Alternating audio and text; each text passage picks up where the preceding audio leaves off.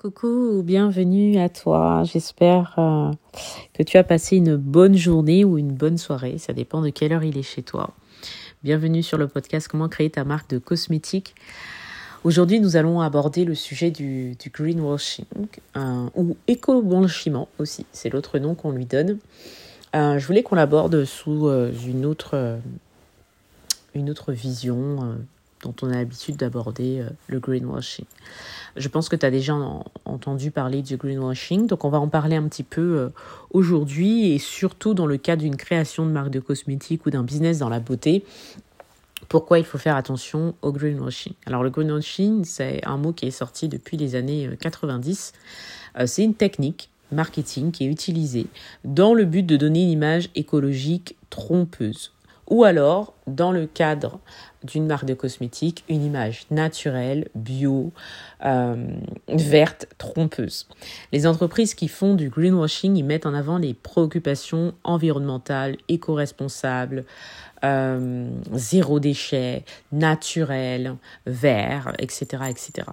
Donc, euh, c'est un peu considéré quand même comme de la publicité mensongère et euh, le but est, seulement d'améliorer l'image, de vendre au maximum et d'attirer une partie des consommateurs, une certaine cible en fait. C'est une cible qui est très sensible, euh, la cible qui est attirée par des euh, marques qui font du greenwashing mais dont elle n'est pas au courant. C'est une cible qui est vraiment dans des préoccupations au quotidien, dans sa vie euh, privée, euh, des préoccupations environnementales. Donc on en trouve dans tous les secteurs, le, greenwashing dans la mode, la cosmétique, l'agroalimentaire et même l'automobile.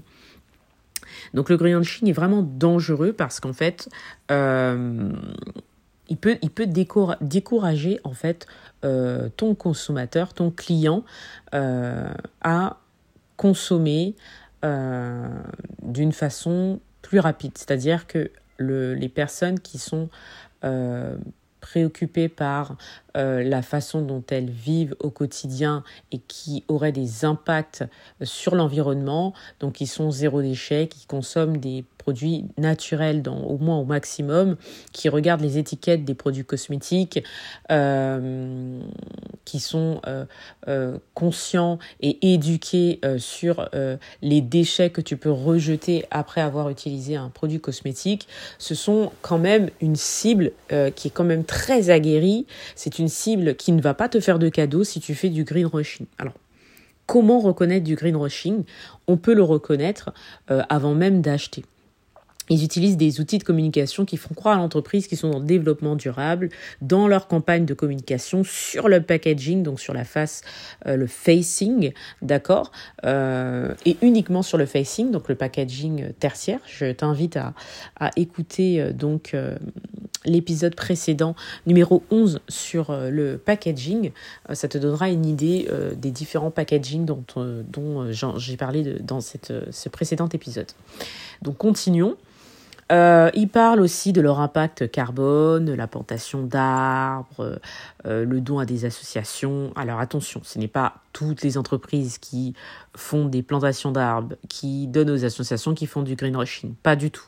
Ce sont juste des points communs entre elles deux, sauf que il va falloir aller un petit peu plus profondément pour reconnaître en fait la publicité mensongère. Elles utilisent parfois des faux labels.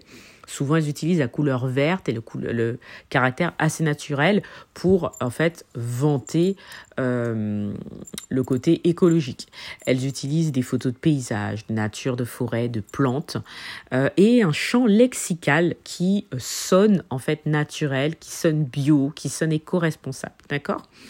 Afin de toucher en fait les émotions euh, du consommateur. Euh, il y a des, entreprises qui ont été vraiment décriées au niveau du, du, du, greenwashing, comme quand même la grosse entreprise H&M. Je te donnerai à la fin de cet audio, euh, de cet épisode de podcast, une, une grosse entreprise aussi qui est très connue et qui est là depuis très longtemps, qui a été euh, attaquée même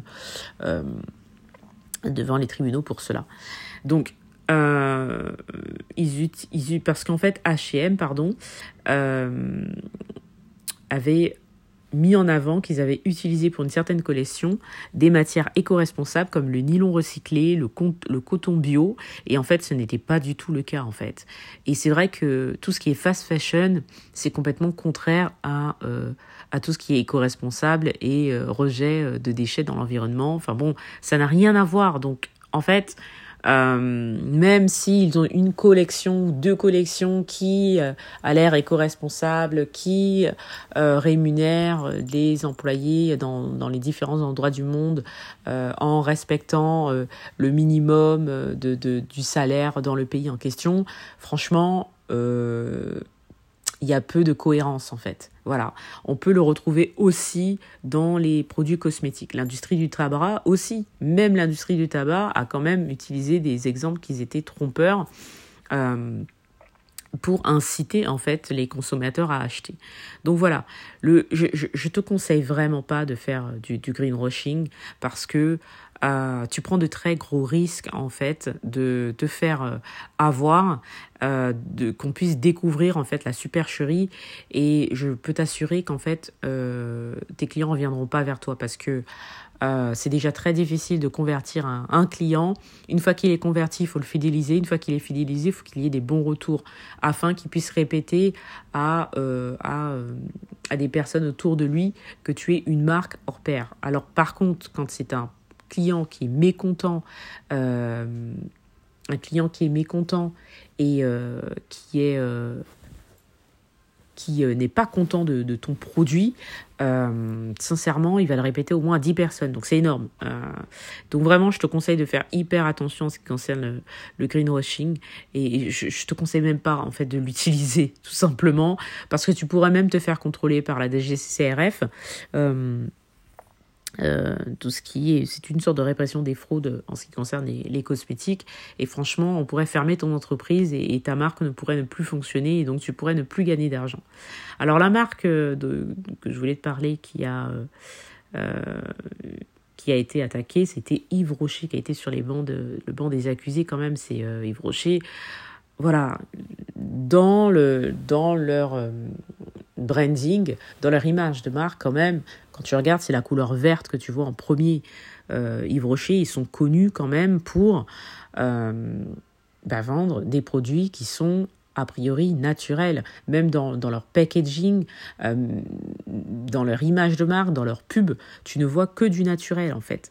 Donc malheureusement, ils ont été attaqués pour cela parce qu'en fait, ils ont sorti une une, une gamme euh, qui avait toutes les façades et tous les moyens de communication qui se rapportent à la, au végétal, aux actifs végétaux, voire même au bio, à une composition euh, euh, nature.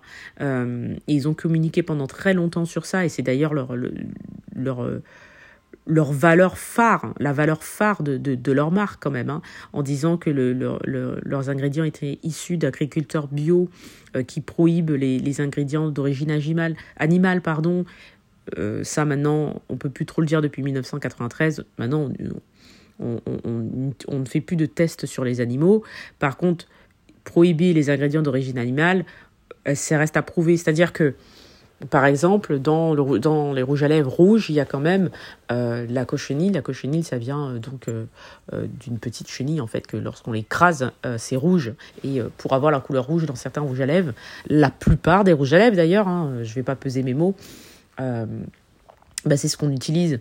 Donc, est-ce que Yves Rocher, euh, je n'ai pas la réponse puisque j'utilise pas, j'utilise pas Yves Rocher. Est-ce que Yves Rocher n'en utilise pas? Ils ont quand même lancé une marque d'hydratation intense et c'est à cause de cette marque-là en fait qu'ils se sont fait un petit peu prendre parce qu'il y avait du, du donc c'est quand même un conservateur qui est dangereux, qui est à base de pétrole hein, quand même. Dans leur crème de soins hydratante à la camomille. Euh, il y avait une présence quand même de silicone, de parabènes, de substances parfumantes allergènes. On n'est plus dans le naturel. Donc voilà, euh, une grosse entreprise comme ça, une grosse boîte qui existe depuis longtemps, c'est quand même fait prendre elle aussi à son, à son propre jeu. Donc je je te conseille euh, vraiment de faire très attention à tes allégations. J'ai fait un épisode sur les allégations, je t'invite à le rechercher euh, dans la bibliothèque et de l'écouter. Ce sont des allégations et les allégations, si elles sont fausses, euh, si elles ne sont pas vraies, tu risques de te faire contrôler par la DGCCRF qui fera toujours un contrôle quoi qu'il arrive quand tu es une nouvelle marque. Mais de toute façon, pour finir, reste authentique, ne mens pas, avance des allégations que tu peux prouver tout simplement. en choisissant ta cible, ta cible correspondra à la formulation de, tes produits, que ce soit en marque euh, à façon ou en marque blanche. Euh, c'est toi qui fais transparaître en fait les valeurs de ta marque. C'est toi qui fais transparaître en fait les fondations de ta marque. Si tu commences déjà à avancer des allégations qui n'existent pas, ça va pas être possible. Moi, j'avais une cliente qui m'avait dit qu'elle voulait lancer une gamme euh, anti-imperfection, donc une gamme pour euh, la, peau, anti-imperfection. Elle me disait, euh, bon, s'il n'y a pas tous les ingrédients qui, qui sont vraiment efficaces, c'est pas grave, je sais que ça va se vendre. Moi, j'étais pas d'accord parce que il faut savoir prouver en fait. Moi, j'étais pas d'accord pour travailler sur ce dossier parce qu'il faut savoir prouver ce que l'on avance. Parce que de toute façon, tôt ou tard, tu seras démasqué. Et lorsque tu seras démasqué, ben, ça sera fini en fait pour ta marque. Ça sera très difficile de te relever. Donc je te conseille pas d'aller sur ce chemin-là. Je te conseille d'être toujours authentique, vrai, et euh, ça ne portera ses fruits. Même si ça prend du temps, euh, même si c'est dur, euh, il faut toujours rester authentique et vrai. Voilà. Ben, écoute, je te remercie d'avoir écouté ce podcast. Je te souhaite une bonne soirée, une bonne journée, et à bientôt. Salut.